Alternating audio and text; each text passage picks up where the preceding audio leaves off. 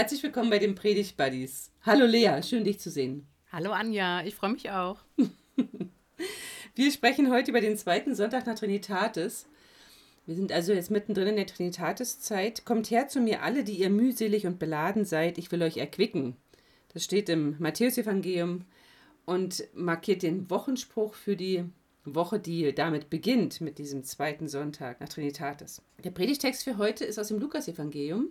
Und äh, mit dem Lukas-Evangelium waren wir schon ein paar Mal unterwegs. Da werde ich jetzt keine lange Einführungsgeschichte machen, nur noch mal ganz kurz den Kontext darstellen. Und vielleicht machen wir das heute mal so, dass ich gleich den Kontext sage, weil das, was ich dazu zu sagen habe, dem Text, den wir heute besprechen, vorangeht. Mhm. Also es geht um Lukas 14, Jesus ist zu Beginn des Kapitels zu Gast bei einem führenden Pharisäer an einem Sabbat und heilt dort einen Wassersüchtigen. Was auch immer Wassersucht ist, ich habe das nicht nachgeschlagen, aber es ist sicherlich irgendwie etwas, was heilungsbedürftig ist. Und dieser Text, ist einer der Sabbatkonflikttexte. Weil, was ist denn wichtiger, des Menschen Gesundheit oder die Regeln des Sabbat? Und es geht dabei um des Menschen Gesundheit. Und dann schließt an die Beobachtung von Jesus, wie sich die Gäste verhalten über diesem Fest oder bei diesem Essen, bei dem er da äh, eingeladen ist. Und er sagt dann den Gästen, also erhöht euch nicht selbst, sondern seid demütig, das ist total wichtig. Denn wer sich selbst erhöht, berühmter Satz, soll erniedrigt werden. Und dann kommt die goldene Regel für Gastgeber. Also erst die goldene Regel für Gäste, dann die goldene Regel für Gastgeber. Und da setzt Jesus das Prinzip der wechselseitigen Einladung außer Kraft. Und er sagt halt, wenn du nur die einlädst, die dich zurück einladen können, was hast du denn dann gewonnen? Lade die ein, die dich nicht einladen können, denen du damit eine, eine große Freude machst und die sich dafür nicht revanchieren können. Lade Arme, Behinderte, Gelähmte und Blinde ein. Es wird dir bei der Auferstehung der Gerechten vergolten werden. So da setzt nun jetzt unser Predigtext an. Also wir hatten hier schon eine kleine Lehrunterweisung und eine kleine Provokation, also die Sabbatheilung oder die Heilung am Sabbat. Das war ja auch eine Provokation, wobei ich nicht glaube, dass Jesus das als Provokation meinte, aber es hat provoziert, davon muss man ausgehen. So, jetzt kommt der Predigtext, Lea. Bitte dich, dass du mir sagst, dass du uns sagst, welche Eingrenzung du gewählt hast, denn man kann sich entscheiden, man beginnt mit 15 oder mit 16 und welche Übersetzung du gewählt hast. Ich lese nach der Einheitsübersetzung mhm. Kapitel 14, die Verse 15 bis 24. Also ich mhm. nehme Vers 15 mit rein. Ja. Als einer der Gäste das hörte, sagte er zu Jesus, Selig, wer im Reich Gottes am Mahl teilnehmen darf. Jesus sagte zu ihm, Ein Mann veranstaltete ein großes Festmahl und lud viele dazu ein. Zur Stunde des Festmahls schickte er seinen Diener aus und ließ denen, die er eingeladen hatte, sagen Kommt, alles ist bereit. Aber alle fingen an, einer nach dem anderen, sich zu entschuldigen. Der erste ließ ihm sagen Ich habe einen Acker gekauft und muss dringend gehen und ihn besichtigen. Bitte entschuldige mich. Ein anderer sagte Ich habe fünf Ochsengespanne gekauft und bin auf dem Weg, um sie zu prüfen. Bitte entschuldige mich. Wieder ein anderer sagte, ich habe geheiratet und kann deshalb nicht kommen. Der Diener kehrte zurück und berichtete dies seinem Herrn. Da wurde der Hausherr zornig und sagte zu seinem Diener Geh schnell hinaus auf die Straßen und Gassen der Stadt und hol die Armen und die Verkrüppelten, die Blinden und die Lahmen hierher. Und der Diener meldete Herr, dein Auftrag ist ausgeführt und es ist immer noch Platz. Da sagte der Herr zu dem Diener Geh zu den Wegen und Zäunen und nötige die Leute hereinzukommen, damit mein Haus voll wird. Denn ich sage euch, keiner von denen, die eingeladen waren, wird an meinem Mahl teilnehmen. Vielen Dank. Ja, er nötigte. Also geh hin und nötige sie. Krass, ne? Ist ja ein spannendes. Ja, ist wirklich toll. Ich mag es sehr, sehr. Da ich ja schon zum Kontext was gesagt habe, fangen wir doch direkt an, Lea. Wo dockst du denn an? Was ist denn bei dir so an diesem Text irgendwie prägnant oder für dich prägnant? Haha, sind viele Dinge. okay. Also für mich ist prägnant, es ist noch Raum da. Ja. Es ist äh, für mich prägnant, alles ist bereitet. Das sind so zwei Aussagen, die viel mit mir machen. Dann ja. das erste, wo ich so drüber nachdachte, auch wenn ich weiß, natürlich ein Gleichnis ist ja chronologisch aufgebaut und hält sich auch oft hier und da nicht auf, aber da, wo die Pointe ist, da ist es ein bisschen detaillierter. Mhm. Und trotzdem bin ich noch gar nicht bei der Pointe hängen geblieben, sondern am Anfang habe ich gedacht, wie krass ist denn das? du lädst deine Bubble ein und am Tag selber sagt die dir ab. Ja. So. Also wir haben äh, an dem Sonntag, wo die Perikope gepredigt wird, haben wir Kindersegnung. Also wir lassen unsere Kinder segnen. Und äh, da, haben wir, da, da haben wir ja eingeladen. Und ich stelle mir vor, keiner kommt. An dem Tag selber. So. Das finde ich krass. Und äh, ich bin die Letzte, die unvorsichtig Bashing betreiben möchte. Aber das ist ja das, wie es Jesus ergangen ist. Ne? Der wollte das Volk Israel, der wollte seine Glaubensgeschwister einladen, werben für das Reich Gottes oder ihnen sagen, das Reich Gottes ist mitten unter euch. Mhm. Er wollte ihnen sagen, jetzt ist die Zeit und er wollte seine Vision einer besseren Welt teilen und viele der Bubble lehnen ihn ab. So, ne? Das ja. ist so das eine, wo ich angedockt bin.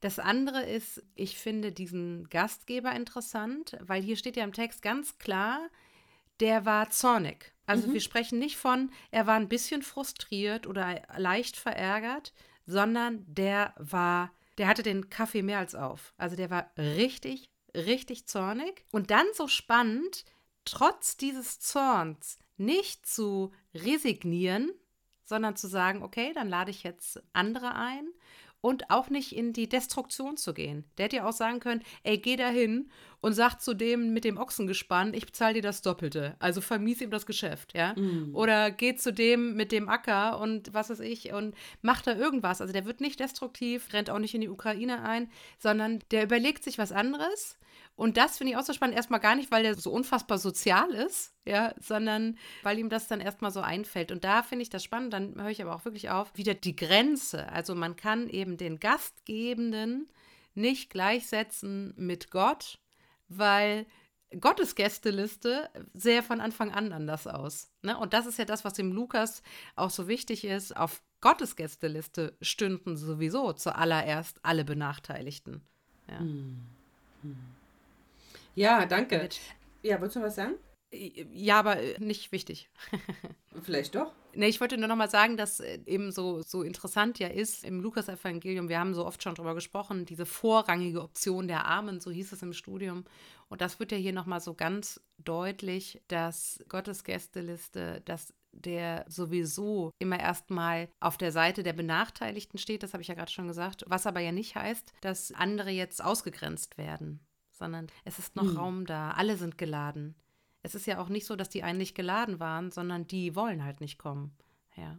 Ja, genau. So. Mhm. Und, und da wäre ich, wär ich bei meinem allerletzten Andockpunkt und dann höre ich aber wirklich auf, mhm. ist, dass es für mich auch ein Text ist, der jetzt für mich persönlich, nicht moralisch gemeint gegenüber anderen, aber für mich persönlich mich daran erinnert, schiebe deine spirituelle Fragen oder das, wo ich das Gefühl habe, Gott lädt mich ja immer zu ein verschiebe das nicht immer aufgrund meines Businesses, meines Beschäftigtseins. Also schiebe die spirituellen Fragen oder deine Fragen an Gott, deine Fragen des Glaubens nicht, heb die nicht auf für den Sankt Nimmerleinstag, sondern mhm. versuche Raum zu haben für deine spirituelle Fragen, für deine spirituelle Praxis. Im Prinzip in, von unserer Tradition her war ja der Sonntagvormittag auch dafür mit geblockt, sage ich mal. Und für mhm. mich persönlich lese ich dieses Gleichnis auch so, auch zu sagen, lass dich nicht immer ablenken von deinem Business, von dem, was dich alles beschäftigt. Lass dich nicht immer von deinem Glauben ablenken, ja, aufgrund mhm. deines Lebens. mhm. So, jetzt bin ich ruhig. Alles gut. Ich bin auch angedockt, deswegen war es total gut, dass du den Vers 15 noch mitgelesen hast, weil es gibt ja offensichtlich in dieser Festrunde von diesem Pharisäer, bei dem Jesus geladen ist, jemanden, der da also Spaß dran hätte, am Festmahl am Reich Gottes teilzunehmen diese Idee, die scheint ihm ja zu gefallen. Und Jesus sagt ja vorher, ne, die Regel, die goldene Regel an die Gastgeber, lade eben nicht nur die Leute ein, die dir das heimzahlen können, die sozusagen mhm. dich wieder einladen können, sondern genau das, das Vorrangige der Armen, Blinden, Behinderten, Menschen, die einfach in prekären Lebenssituationen leben, wie wir heute sagen. Fand ich total spannend. Und äh, da bin ich angedockt an diesem Zorn des Gastgebers. Zuerst habe ich mich gefragt, ja, welche Ausrede wäre denn hinreichend? Hm. Ja, welcher Grund wäre denn hinreichend? Ich habe so richtig gemerkt, dass ich so Partei ergriffen habe für die, die immer ganz viel Möglichkeiten haben. Und dann habe ich gemerkt beim Vorbereiten, nee, eigentlich ärgert mich das ja, dass der Gottesdienst oder überhaupt Gemeindeleben oder, oder das, sagen wir mal nicht Gemeindeleben, sondern sagen wir mal überhaupt das Leben teilen mit Menschen, die gleichen Sinnes sind, dass das immer nur eine Option von vielen ist. Und daran kranken wir ja. Ne? Es gibt ja so viele Möglichkeiten, wie man sich beschäftigen kann. Und das ist ja jetzt nicht nur das Business, sondern ich meine, der eine sagt ja, ich habe gerade geheiratet. Das hat jetzt mit Business ja gar nichts zu tun. Ne? Es mhm. gibt so viele Optionen und die sind ja heute stärker, glaube ich, denn je. Dinge, wie man seinen Alltag, seine Freizeit verbringen kann. Ich kenne auch Leute, die sagen, und ich habe selber auch so gelebt, als meine Kinder klein, als die Großen klein waren, dass ich dann gedacht habe, ja komm, wir haben nur den Sonntag und jetzt ist noch der Gottesdienst noch ein Termin. Mhm. Die Begegnung mit Gott noch ein Termin. So, und dann denke ich auch, dass sowieso unsere Gottesdienste vielleicht an dieser Stelle überprüft werden müssten, ob sie als weitere Terminsache wahrgenommen werden könnten. Und wenn ja, warum? Warum wollen Leute nicht dahin kommen? Warum haben die keinen Bock auf noch einen Termin? Warum ist Gottesdienst noch ein Termin? Und dann habe ich gemerkt, dass, und das war für mich sehr entlastend, dass dieser Zorn des Gastgebers, heute verstehe ich den viel besser. Ich habe aufgehört, als ich mich mit dem Text beschäftigt habe, für die Partei zu ergreifen, deren Multioptionalität im Leben sie abhält, ihr geistliches Leben zu pflegen oder Beziehungen zu pflegen mm. und auch echte Beziehungen zu Gott zu pflegen. Da merke ich, da war ich früher anders, da habe ich früher ähm, sehr viel mehr auch für mich selbst Partei ergriffen und stelle heute fest, dass ich diesen Zorn irgendwie verstehen kann. Und ich meine, ja, die, die Kindersegnung wäre ja so ein Beispiel. Ne? Das ist wirklich ein total gutes Beispiel dass wir ja an dem 18.06. das gemeinsam erleben werden, ja. dass deine Kinder eure Kinder gesegnet werden. Und was wäre, wenn viele eingeladen sind und keiner kommt? Wir sind da und der Rest bleibt fern. Was dann? Ja, oder du würdest absagen. Stell dir das mal vor. Als Predigende, als Segnende. Und du würdest jetzt sagen, nee, ich gucke mir ein Auto an. Oder, oder Dann wärst ich, du zu Recht sauer. ja, oder ich, äh, keine Ahnung, ja. ich treffe mich mit dem Imker für meine Bienenstöcke im Garten. Oder ich, ich versuche das jetzt irgendwie auf dein Leben zu übertragen, ja? Oder ich möchte mit meinem Lebenspartner, keine Ahnung, an die Ostsee fahren, dann würde ich sagen, das äh, verstehe ich alles, aber es ist gerade schlecht. so, ja. Ungünstige Zeit. Ja, ja genau. Aber was ja so eine Ausrede wäre, tatsächlich ist, und das sagen die ja nicht, die sagen ja nicht, ich bin krank oder mein Kind ist krank oder mein Partner ist krank oder meine Mutter ist krank, ich muss mich um die kümmern oder so. Alles, wo man sagen würde, ja, schade, aber verständlich. Ja. ja. Und das ist, und du, du sprichst es ja an, wir werden das hier nicht leisten können im Podcast, aber das ist ja, ich glaube, die, jetzt wird es ein bisschen floskelhaft, aber die Krise von Kirche und Gemeinde ist doch genau das, was du beschreibst, dass Menschen das als Add-on ich muss jetzt auch noch zum Gottesdienst. Gemeinde und, und, und nicht, es ist irgendwie, es gibt nicht so eine Zugkraft, so eine automatische Zugkraft, weil ich immer das Gefühl habe, das, das nährt jetzt meine Seele, das nährt jetzt mein ganzes Sein, sondern ich habe das Gefühl, es ist ein Zusatztermin, es wird zu einem Add-on, ja, und wir als Familie brauchen doch auch mal die Zeit zu brunchen, nicht zu hetzen und so. Das liegt auch mit Sicherheit daran, dass das Wochenende eh, das sind so solche Kampftage, so wahnsinnig überfrachtet und Kirche nicht agil genug ist, darauf zu reagieren irgendwie. Gut, das werden wir wahrscheinlich jetzt hier nicht lösen, aber ich wollte dir da auf wenigstens mal beipflichten. Ja. Ja, ja, mhm. genau. Ja, also ich, ich merke so, das ist was, was mich beschäftigt. Was muss Kirche leisten oder was müssen wir leisten in Gemeinde, mit Gottesdienst, mit Begegnungsmöglichkeiten, damit wir nicht als noch ein Termin wahrgenommen werden, sondern damit das Ding wieder Relevanz hat. Also mm. für mich ist ja, ich mache diesen Podcast hier natürlich einerseits, weil das mir auch dient für meine eigene Predigt, aber diesen Text werde ich gar nicht predigen, wenn wir beide nicht predigen, jeweils nicht diesmal. Und warum machen wir das trotzdem? Wir machen das ja, weil es uns auch nährt und weil es für uns total gut ist, mm. sich mit diesen Texten zu beschäftigen und weil es mich in meinem Leben auch weiterbringt. Okay, was muss Kirche tun?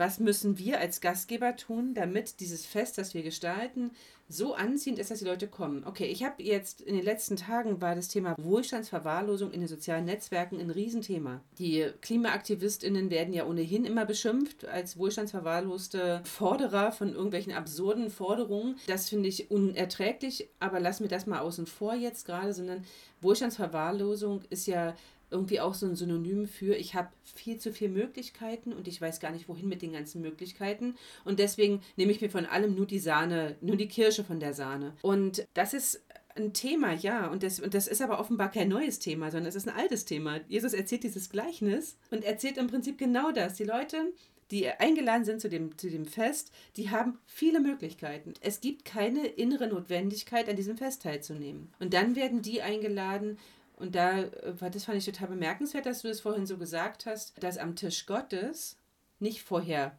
ausgesiebt wird. Da wird nicht gesagt, nur die Wohlständigen, sondern alle sind geladen und es ist noch Platz da und es ist noch Raum in, in der Hütte und so in der Herberge und wir laden alle oder Gott lädt alle ein, ohne Ansehen der Person, ohne Ansehen oder ohne die Frage, kann der mich zurück einladen, sondern gerade die, die am Rand der Gesellschaft leben, sind bei Gott besonders gesehen. Das finde ich total wichtig. Auch, dass ja Jesus bei der goldenen Regel für die Gastgeber vorher darauf hinweist. Ich merke, dass dieser Text ganz, ganz viel mit mir macht. Ganz viel. Mm. Habe ich am Anfang so nicht erwartet. Aber ich merke das gerade in Bezug auf, und ich finde, es ist keine Floskel, die Krise der Kirche ist Realität. Hm. Die Krise von Gemeinde, die Krise von Gottesdienst ist Realität.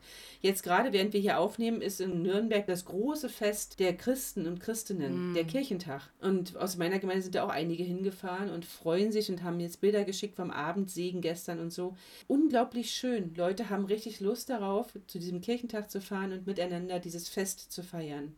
Aber es täuscht nicht darüber hinweg, dass wir in einer Krise sind. Und da frage ich mich schon, wie können wir diesen Text für uns, den wir hier bearbeiten und der ja Predigtext sein wird, wie können wir anhand dieses Textes einander ermutigen, einander herausfordern und auch, und das finde ich, glaube ich, total wichtig, im homiletischen Monatsheft habe ich gelesen, der Kollege, der eine ganz tolle Predigt geschrieben hat, der sagt, dass wir diesen Zorn des Gastgebers, dass wir den ernst nehmen dürfen und dass wir auch zornig sein mhm. dürfen.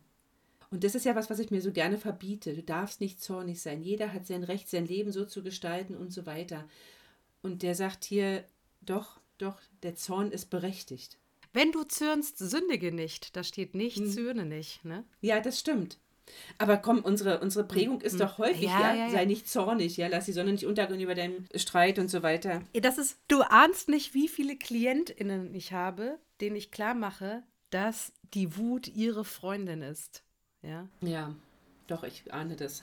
also, doch, du ahnst es natürlich. Zu sagen, ey, die Wut ist deine Freundin, sie zeigt dir an, hier ist etwas nicht in Ordnung.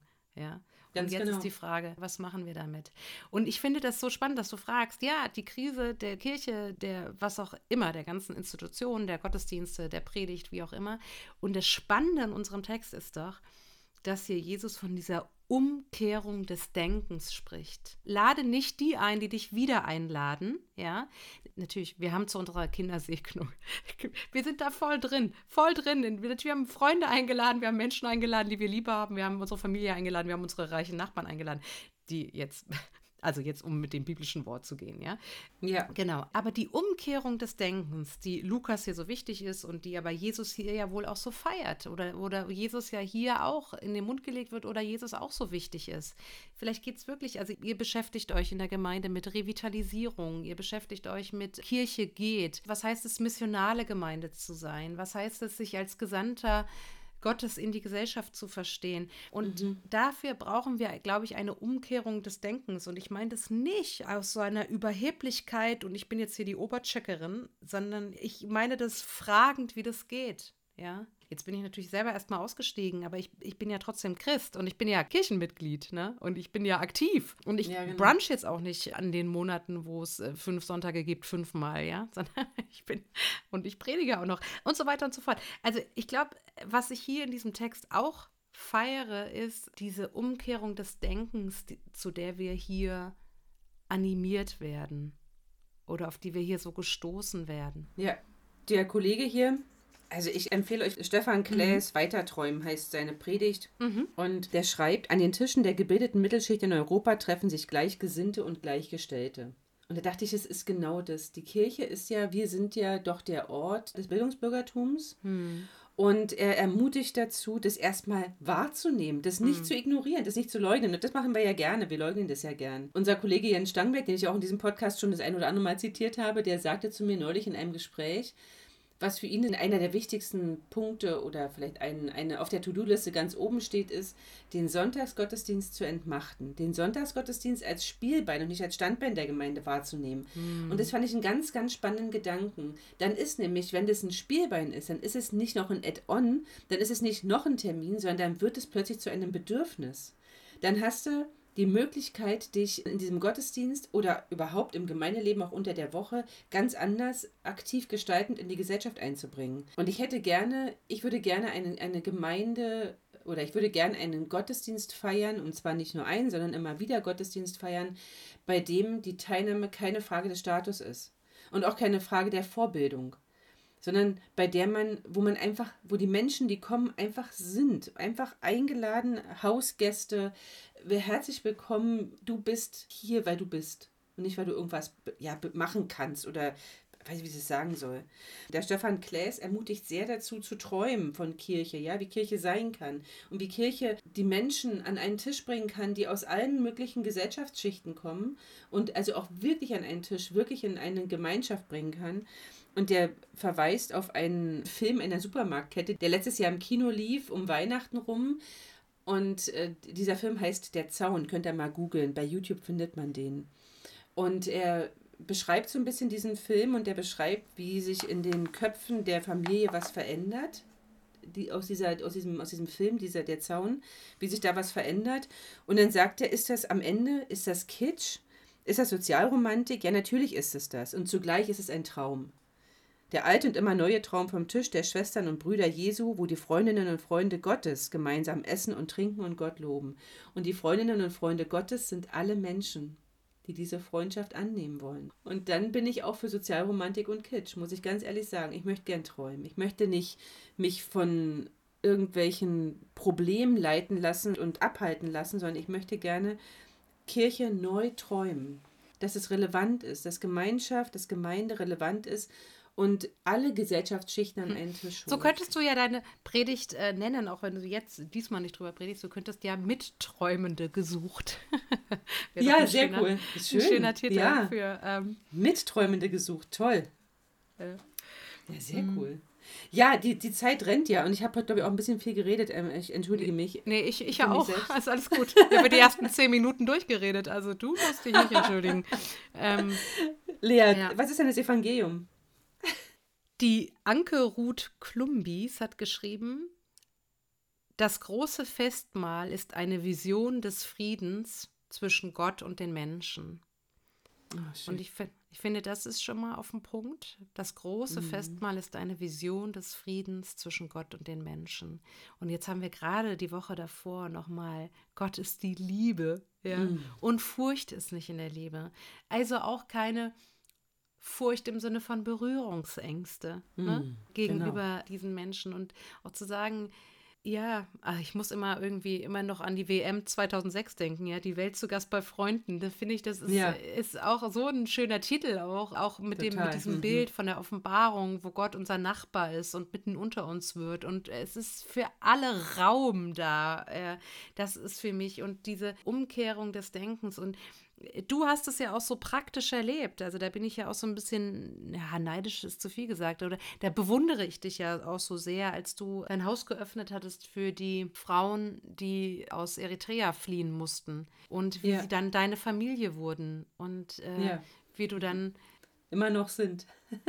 Ja, wo, wo, also wurden und sind, genau, ja. ja. ja. Und, sind. und, du ja dann auch, wie sagt man, also sehr verknappt gesagt, ja quasi die zweite Mama bei der Hochzeit wurdest von der einen Frau, die dann geheiratet ja. hat, die lange bei euch gelebt hat. So, und das finde ich so schön. Also, was ihr erlebt habt, ist ja diese Bereicherung. Eure Küche hatte sich verändert, weil sie mhm. dann eritreische Traditionsgerichte mit, mit bei euch ins Leben gebracht hat und so. Mhm. Also, so, so ein Träumchen, ja. Und da habt ihr das, glaube ich, das Evangelium in der Praxis erlebt, ja. Mhm. So, und das große Festmahl ist eine Vision des Friedens zwischen Gott und den Menschen. Und ich habe das Gefühl, die Welt lechzt so sehr danach, ja. Oh, und äh, wie? Wie verrückt. Ja, genau. Ja, das und, ist wirklich. Und mhm. diese Umkehrung des Denkens, das ist für mich auch Evangelium pur. Und die Wut zu nutzen im Sinne von, ey, das muss doch auch anders gehen. Ja. Ja, die Wut zu nutzen, den Zorn, den Zorn fruchtbar werden zu lassen. Hm. Nicht zerstörerisch, sondern fruchtbar. Ja, sehr, sehr gut. Also, wir wünschen euch, die ihr diesen Predigtext hoffentlich predigen werdet und die ihr mit uns Träumende seid, dass ihr gesegnet seid in allen Vorbereitungen, dass ihr erfahrt, dass der Tisch Gottes gedeckt ist für alle. Hm. Und lasst uns gemeinsam wirklich Träumende sein von diesem großartigen Festmahl. Du atmest, gern, du wolltest gerade noch was ja, sagen. Ich, ja, ich glaube, ich würde so gerne mit äh, Jesaja 58, Vers 9b und 10 schließen gleich. Ja, macht es. Macht es, Yes. ist doch super. Also als letztes Wort sozusagen, als letztes Wort. Wir machen das so. Du kriegst das letzte, das allerletzte Wort, bevor wir Tschüss sagen. Also, wir wünschen euch den Segen unseres großartigen Gottes. Und jetzt kommt nochmal Lea mit Jesaja. Wenn du dann rufst, wird der Herr dir Antwort geben. Und wenn du um Hilfe schreist, wird er sagen, hier bin ich. Wenn du Unterjochung aus deiner Mitte entfernst, auf keinen mit dem Finger zeigst und niemandem übel nachredest, den Hungrigen stärkst und den Gebeugten satt machst, dann geht im Dunkel dein Licht auf und deine Finsternis wird hell wie der Mittag. Alles Liebe. Bis zum Alles nächsten Liebe. Mal. Tschüss. Tschüss.